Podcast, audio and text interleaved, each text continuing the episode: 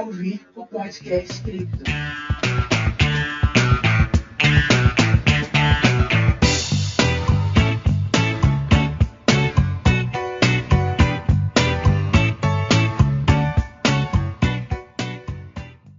Começando agora mais um episódio do podcast Crypto, focado em super-heróis. Hoje nós vamos falar sobre os heróis nas telas. Estou aqui com o João novamente, meu companheiro aqui. E aí, Márcio, tudo bem? Tudo bem, vamos falar de um assunto muito top hoje. Hoje, um, com certeza, um dos melhores, né? ah, eu tô empolgadão. Finalmente, os super-heróis nas telas. É. Aí, o mais atual e um dos mais importantes também, né? E o assunto é denso. Vamos lá. Bom, é, vamos do princípio então, né? O primeiro super-herói do cinema. Nós, nós vimos no episódio anterior quem foi o primeiro super-herói, a primeira super-heroína, o primeiro super-herói dos quadrinhos, até o primeiro super-herói fantasiado. Exatamente. E hoje nós vamos falar é, da origem e do decorrer de tudo até os dias de hoje O desenvolvimento deles né, nas telas. nas telas. Bom, o primeiro super-herói do cinema foi o Shazam, ou Capitão Marvel. Né? O personagem surgiu antes de a Marvel Comics existir. Então, se você escutou achando que Capitão Marvel tem a ver com a Marvel, pensou errado. Pensou errado e é uma, uma discussão muito grande entre os fãs, né? Que criam esse, essa rixa. Muitos, fã, muitos fãs da Marvel, que querendo ou não tem um público maior, Uhum. eles falam muito que o Capitão, Mar Capitão Marvel, conhecido como Shazam, foi meio que uma cópia, né? Sim, pra, pra irritar, sim. pra irritar a Marvel, mas muito pelo contrário, a Marvel nem existia ainda e foi só um nome aí que, que, que os, que os criadores deram pro próprio Shazam. Sim, afinal, é, o, o, o nome Marvel, do Capitão Marvel, quando ele, ele começou, é, era uma abreviação da palavra Marvelous. Então não tem nada a ver com a Marvel, até porque ela nem existia também, né? Inclusive, o personagem foi comprado pela DC. Né? O primeiro Capitão Marvel foi criado em 1939 pela finada editora Fawcett. Com isso, depois vem as aventuras do Capitão Marvel nas telas, estrelando Dom, Tom Tyler, né? Sobre aquilo que você falou do Shazam ser muito parecido com, com o Superman, isso deu um problemão, deu, deu uma briga judicial tremenda né? entre a Republic Pictures e a National Allied Publications. né? Também Nossa, quanto inglês, né? Comics, né? E o interessante sobre isso é que a, a comparação fica meio que só na, na, nas no visual e Uhum. um pouco nos poderes, né? Porque o visual, tudo bem, cara, a mesma cor de roupa, capa, porém tem uma diferença muito grande. É que o Shazam, ele é basicamente uma criança. É uma criança. Ele é uma criança que entra em contato com um Caramba. grupo de, de monges que são conhecidos como os Shazams, né? É, não tem só Uma um criança Shazam. bombada daquele jeito, parece os Não, adolescentes do Netflix. não, Márcia, porque assim, ele é uma criança, de Aham. verdade, uma criança de 12, 13 anos, uma criança qualquer. Porém, quando ele invoca o poder do Shazam, ele fica aquele cara forte. ah, sim, Entendeu? legal. Então, se vocês pesquisarem, é muito, é muito engraçado, até é interessante ver a transformação dele, dele saindo de uma criança para um dos sete monges do Shazam, né? Inclusive, Uhum. vai ser lançado o novo filme do Shazam em 2022 ou 2023. O filme já está em Cara, gravação. tu tá muito inteirado do Shazam, hein? E já está em gravação, inclusive com de novo com o ator Zachary Levi. Uhum. E é interessante porque nesse novo filme, né, nesse segundo filme da, da trilogia, vai surgir os sete, os sete, os sete Shazams, Uhum. que é muito interessante a gente ver e aí vai ser uma grande atração, né, para o público. Pois é, e então, assim, a Republic Pictures queria publi- publicar, não, lançar, né, o Capitão Marvel. E essa briga judicial tava meio que atrapalhando tudo, porque a National Allied tava dizendo que o Capitão Marvel era uma cópia descarada do Superman, entendeu? Mas não teve jeito. Ele foi lançado em 1941 e aí é, deu tudo certo para ele. No, no final venceram a causa. Só que agora o papo vai tomar uma- um roteiro que, que a galera gosta. É, inclusive, A rixa chega aos cinemas, viu? Inclusive os dois, né, o Shazam e o Capitão América, eles fazem parte do mesmo grupo de super-heróis, né? É. Da famosa Liga da Justiça. E isso é interessante ver que depois de até de uma briga judicial, os dois encontraram um final bom para os telespectadores, né?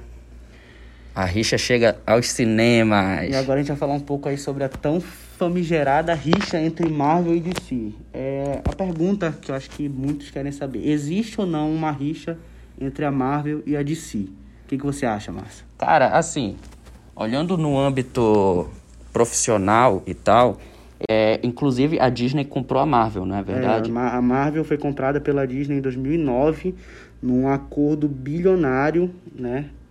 E foi um sucesso uhum. total para tanto para Marvel, né, que ganhou muito um marketing muito maior, uma visão muito maior. Isso. Então, assim, os fãs eles olham Marvel versus DC, mas no cinema a briga é Warner versus Disney. Exatamente. Entendeu? Exatamente. Até que assim, no âmbito profissional, eles têm uma relação branda um com o outro e tudo mais. Só que a briga pelo espaço no mercado cinematográfico ela é acirrada, ela é feroz pra cacete, mano. E é muito interessante isso que o Márcio falou, porque realmente não existe, galera, não existe uma rixa entre DC e Marvel. A rixa que tem é entre os estúdios, né, que brigam pelo maior lugar aí no mercado cinematográfico, entre a, a Disney e a Warner. Mas aí falando um pouco entre os dois, né, entre as duas editoras, a, não existe rixa nenhuma. Inclusive, um fato curioso é que o diretor James Gunn que atualmente, né, no ano de 2020, é, ele foi contratado para desenvolver o novo, o segundo filme do Esquadrão Suicida da DC e simultaneamente ele é o diretor dos Guardiões da Galáxia da Marvel. Então, em uma coletiva, foi até interessante que fizeram essa pergunta para ele se existe alguma rixa e ele falou que não existe rixa nenhuma, é tudo certo. E outra curiosidade muito grande sobre isso é que sim, as duas se inspiram em uma nas outras. É. Né? Tem acordos que eles falam um com o outro para criar o mesmo um super-herói igual. Eles pedem, então eles pedem a permissão. Tem uma certa proximidade, tem uma certa intimidade as duas editoras. Que inclusive uma, um, uma curiosidade muito grande é, onde teve um, um acordo que eles que a, a Marvel poderia que a Marvel iria recriar um, um super-herói da DC de forma diferente. Eles têm um acordo, eles conversaram, os, os criadores, e foi onde surgiu o Deadpool. O Deadpool, para quem não sabe, ele é uma cópia, ele é uma cópia, literalmente uma cópia, do, do vilão Exterminador. Né? O Deadpool é um anti-herói e o Exterminador é basicamente um anti-herói também da DC. E aí a Marvel entrou em contato com a DC Comics e falou que queria criar um, um, um personagem que seria uma cópia, basicamente. E aí a, a DC topou, e aí a cópia veio como o Deadpool, né? O Deadpool que é totalmente o oposto do Exterminador, né? O Deadpool que é um tagarela, engraçado, o Exterminador é um cara mais brabo. E diante disso, nesse acordo das duas editoras, a DC foi lá e também queria uma cópia de um, de um personagem da DC.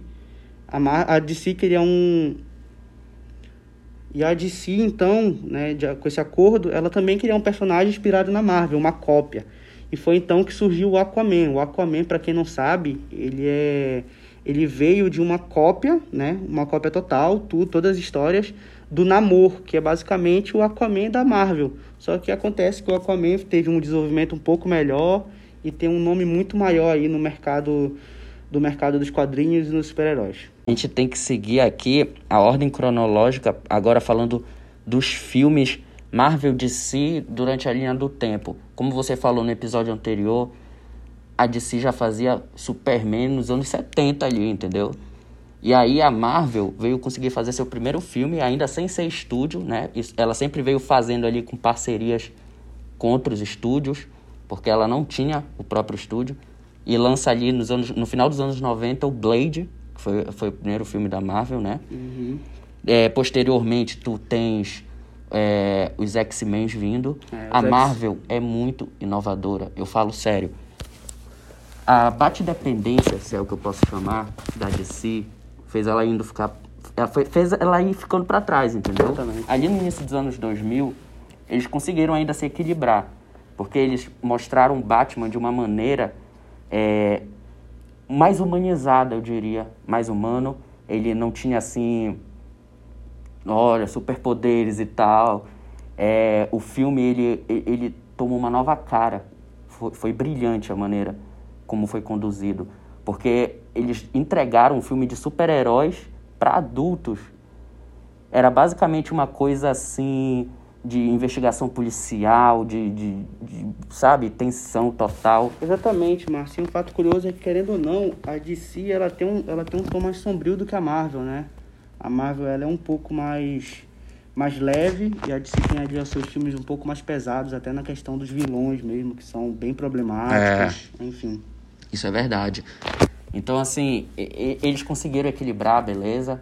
Só que veja só, a, Marvel ela consegue ser inovadora a tal ponto de, nos anos 80, por exemplo, ainda nas HQs, porque a, apesar dela não ter estúdio próprio, ela se manteve atualizada dentro das HQs, sempre abocanhando ali o mercado. Então você tem ali Chernobyl, o que, que eles criam? O incrível Hulk, que nasce ali numa mistura explosiva de, de radiação e tal. Você tem ali a virada do, do, do milênio, sabe? Eles, e aí começam a vir discussões de feminismo, de, de muitos outros assuntos. De diferença é, também de raça, sim, né? Sim, e aí eles criam os X-Men, pessoas problemáticas que são excluídas da sociedade e que tentam combater todos aqueles que tentam oprimi-los. Entende só como eles são inovadores? É, e o interessante também é que a Marvel, mesmo sem estúdio, ela sempre teve um trabalho um pouco maior, né?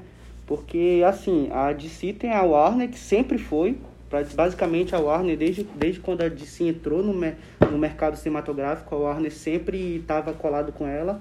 E a Marvel não, a Marvel foi um pouco diferente. A Marvel teve outros estúdios que se envolveram em trabalho, como a Fox, que é a produtora dos X-Men, do Quarteto Fantástico, a Sony, que até, um, até 2015 tinha direito total do Homem-Aranha. Então isso é muito interessante saber que, independente de, sem, de estar sem estúdio, a Marvel sempre buscou um trabalho muito excepcional em relação aos seus personagens. Aí, é, identificação para o jovem, cara, para o adolescente, problemáticozinho. Tem um Homem-Aranha com o jeito dele extrovertido, entende?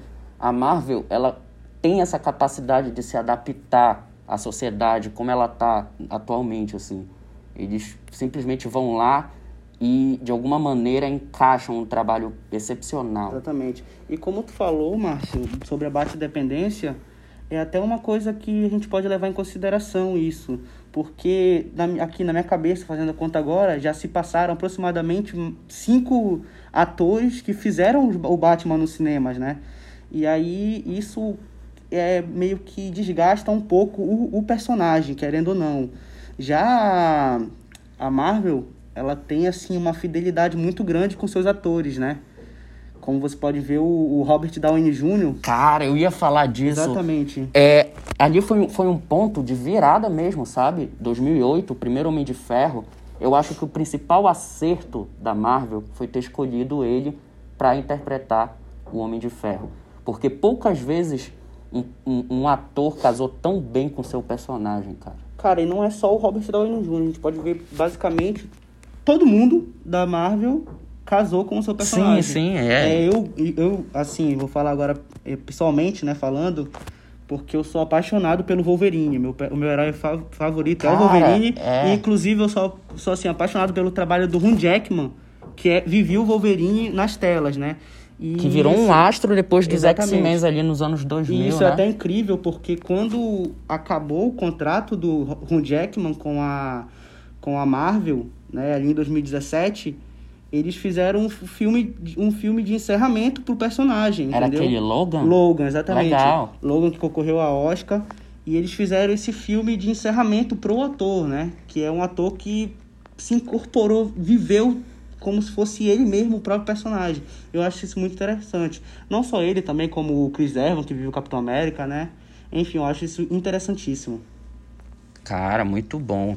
É, e o interessante e o interessante da Marvel é que ela tem um desenvolvimento de personagem muito grande, onde a gente vê desde o de, ó, o, quando lançou o Homem de Ferro em Homem de Ferro 1 em 2008, eles foram conduzindo tudo, tudo, tudo para encaixar o Thor, para encaixar o Hulk, e eles criaram essa linha temporal inacreditável, né?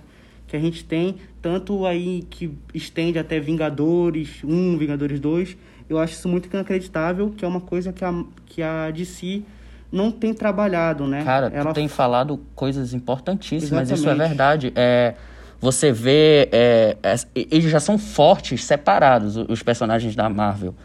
Eles pegam a gente de jeito. Mas eles dão um jeito, assim, de todo mundo, sabe? E aí a força vem com tudo. E até o que atrai um pouco o público a ver, né? Para saber o que vai acontecer, para saber ali o, o, famoso, as famosas cenas pós-créditos ah, cara, que são que e quem não muito. gosta, e quem não gosta de ver os seus super-heróis favoritos se reunindo. Exatamente. Cara, eu ficava louco quando tinha Power Ranger e reunia os Power Rangers de tudo que era coisa, assim, sabe? E aí a DC peca um pouco, peca um pouco nesse quesito, que é foca mais aí nos últimos, se a gente botar nos últimos 10 anos, a gente tem bons filmes, sim. A gente tem, falando agora aqui sobre os bons filmes... Fala tem... pra mim, o que tu acha do Esquadrão Suicida? Ah, Esquadrão Suicida é uma ótima... Eu acho uma obra-prima, cara. Sério? Eu acho um filme muito bom, sério, eu acho um filme muito bom. Acho que eles souberam aproveitar ali quando eles criaram essa... Quando eles largaram um pouco de mão Batman, e o que, né? so, e o que tu acha, assim, da crítica, assim, ter pegado um pouco no pé desse filme? Será... Será que pode, se deve ao fato de, de, de eles terem modificado o Coringa, por exemplo? Não, é, realmente Teve uma pouca essa, aceitação? Essa questão do, do Coringa, né, interpretado pelo Jared Leto no Esquadrão Suicida, foi muito bizarro. Foi bizarro. Foi bizarro, foi muito diferente. Porém, assim, um filme no geral é bom. Eu acho que teve boas, boas atuações, né? Como uhum. Eu acho a trilha sonora fantástica. Exatamente, a o trilha Smith sonora é também, fantástica. que fez um excelente papel como pistoleiro. E aí agora tá vindo dois, né? Vai vir lançar o Esquadrão Suicida 2 Uhum. ainda em 2021. E aí, como o Márcio falou sobre a questão do Esquadrão Suicida, é, o Esquadrão Suicida ele foi meio que um divisor também entre os... Porque assim, antes do Esquadrão Suicida era a era Batman, né? Uhum, Onde só tinha filme do Batman. sim. E aí, quando eles largaram um pouco de mão o Batman, eles começaram a criar o Esquadrão Suicida, criaram um filme pra Alerquina. E aí, de, de- do Esquadrão Suicida pra cá, o, a, a DC vem se renovando um pouco mais nos cinemas. Também lançou o Aquaman, que inclusive concorreu a Oscar. É verdade. Lançou um filme um pouco paralelo, que foi o Coringa, né? Um pouco paralelo do universo dos Aquele, super-heróis. aquela atuação. Aquela atuação Fantástica, fantástica do Joaquim que- Sim. Inclusive, o filme, Phoenix o demais. filme, no geral, concorreu a 10, a 10 indicações no Oscar, né? Uhum. E concedendo a ele o, o, o Oscar de melhor ator. Eu achei muito interessante, mas também falando um pouco sobre o Oscar, vale a gente lembrar que Batman, o Cavaleiro das Trevas, também concorreu ao Oscar. E ele deu aí uma. Deu, Ah, mas é fantástico esse filme. Exatamente, deu o Oscar pro falecido ator Heath Ledger, né? Uhum. que faleceu antes do Oscar, ele acabou ganhando. E Foi muito interessante isso. E ainda em 2021, a gente teve o grande lançamento, né? A gente vai falar um pouco agora sobre as bilheterias, que foi onde em 2021 teve um grande lançamento, que foi o filme da Liga da Justiça. Não o do Josh, Josh Whedon, mas sim o do Snyder Cut, né? Do, do diretor Zack Snyder, que isso é até interessante de falar, que é para mostrar como a comunidade dos super-heróis é grande. É, para quem não sabe, o Zack Snyder ele é, ele é o, o diretor que assumiu diversos filmes da DC, tanto Batman, Batman vs Superman foi por ele, e aí a Liga da Justiça, aquela lançada lá em 2017, ela vinha como como um filme que, que era o que todo mundo esperava. Né? O Zack Snyder tinha preparado, o Zack, Zack Snyder tinha botado muita, muita moral, assim a gente pode dizer, nas mídias. E aconteceu um imprevisto que foi a demissão do Zack Snyder. O Zack Snyder, na verdade, ele não foi demitido. Ele foi afastado do, da direção do filme e a, e a direção foi concedida ao Josh Whedon, que foi quem lançou a Liga da Justiça de 2017. E de lá para cá, de 2017 para cá, é, a gente sempre teve os fãs pedindo, fazendo petições para sair a, a versão do Snyder Cut, né? O Snyder Cut, os cortes do, do Zack Snyder. E aí em 2020 foi oficializado que a que a Warner ia lançar o Snyder Cut. E cara, o, o Snyder Cut foi revolucionário. É o Coringa se renovou, veio um outro Coringa, é o Darkseid, que era um vilão que todo mundo esperava. Enfim, e foi muito interessante esse lançamento aí para mostrar um pouco mais do que vem, do que tá vindo por aí da DC, né? Tem, tem Aquaman 2, Esquadrão Suicida 2, Mulher Maravilha 3, que vai ser lançado também, Shazam, e vai ser interessantíssimo a gente ver aí essa continuação na, da guerra, da rixa entre os dois, né? E a Marvel também vem se renovando aí, depois de perder o, os Vingadores, vem com outros planos, tá focando muito nas séries televisivas pelo Disney Plus, que inclusive também séries interessantíssimas, né?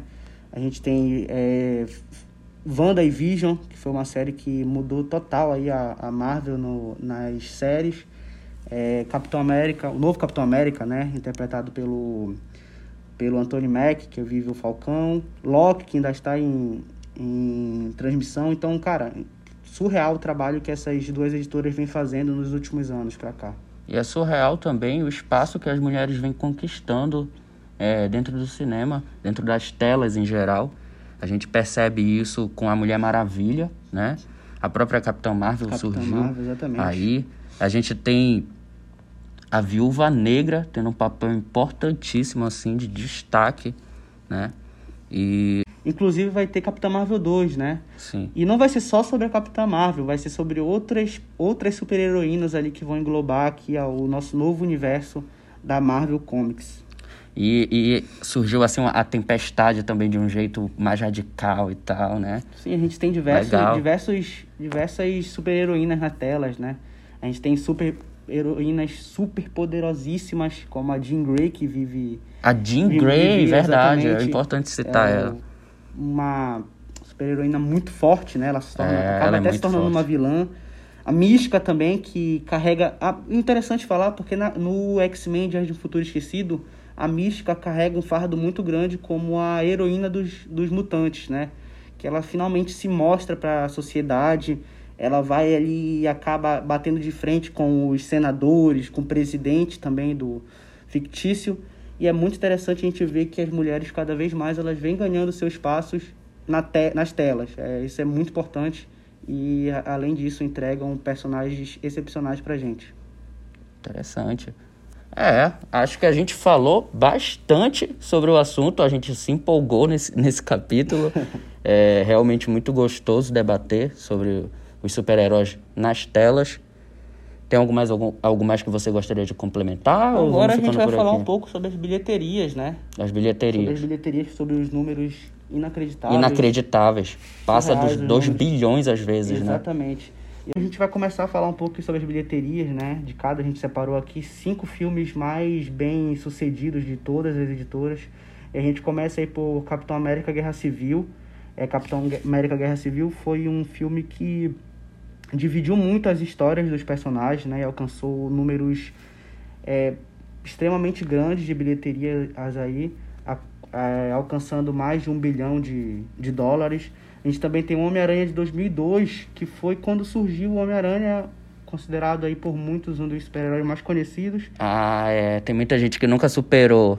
É, inclusive aí, inclusive quando teve seu lançamento ali em 2002 e naquele ano já foi números completamente excepcionais, né, que ninguém esperava. Para aquela época, Pra aquela então, época, né? então, exatamente. E aí alcançou 789 milhões de dólares. Tá ótimo. A gente tem também o Pantera Negra, que foi um filme que revolucionou ali. Eu acho que eu Filme posso muito até falar, importante, é, até falar importante. na questão da nossa da raça, das raças, né? Ali o primeiro filme onde todos os protagonistas são personagens negros. Eu acho muito interessante trazer essa trazer essa mensagem para os telespectadores. Foi um filme excepcional, alcançou ele também mais de 1 bilhão e 300 milhões de, de dólares.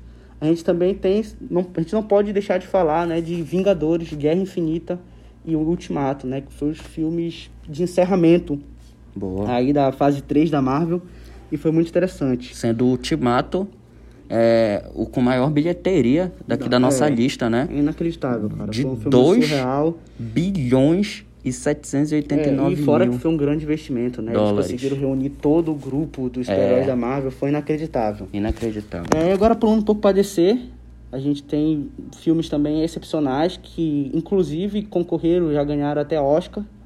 E a gente vai falar um pouco aí, um pouco e um pouco mais sobre esses filmes. Bom, indo pro lado da DC agora, a gente tem aqui uma, a nossa lista de filmes e suas bilheterias, tá? É, o Aquaman, de 2018, com uma bilheteria de 1 bilhão e 148 mil dólares. Uma baita bilheteria. Mulher Maravilha, como eu falei, um filme muito importante, né? Ele arrecadou 822 milhões de dólares. Batman Begins, de 2005, que inclusive é aquele Batman que eu falei que dá, já traz uma ideia de é, investigação um, e pouco, tal. um, pouco mais, um pouco mais sombrio, né? É, foi um filme que realmente foi muito bom. É, aqui a gente tem uma arrecadação de 373 milhões de dólares. É, vamos para o Coringa, 2019. 1 bilhão e 78 mil. E o Batman Cavaleiro das Trevas, de 2008, com a bilheteria de 1 bilhão. É, e esses dois últimos filmes foram os que revolucionaram com certeza a DC, né? Trazendo aí até muitas indicações aos Oscars. É isso aí. A gente vai ficando por aqui nesse episódio maravilhoso. Foi muito bom gravar. É, foi muito bom estar na companhia de vocês. E no próximo episódio nós vamos tratar sobre algumas questões sociais relacionadas aos super-heróis. Tá? E é isso. Espero que vocês estejam conosco. Até a próxima. Obrigado, viu, João? Obrigado você, Márcio, aí pelo, pela oportunidade. Tamo junto, galera.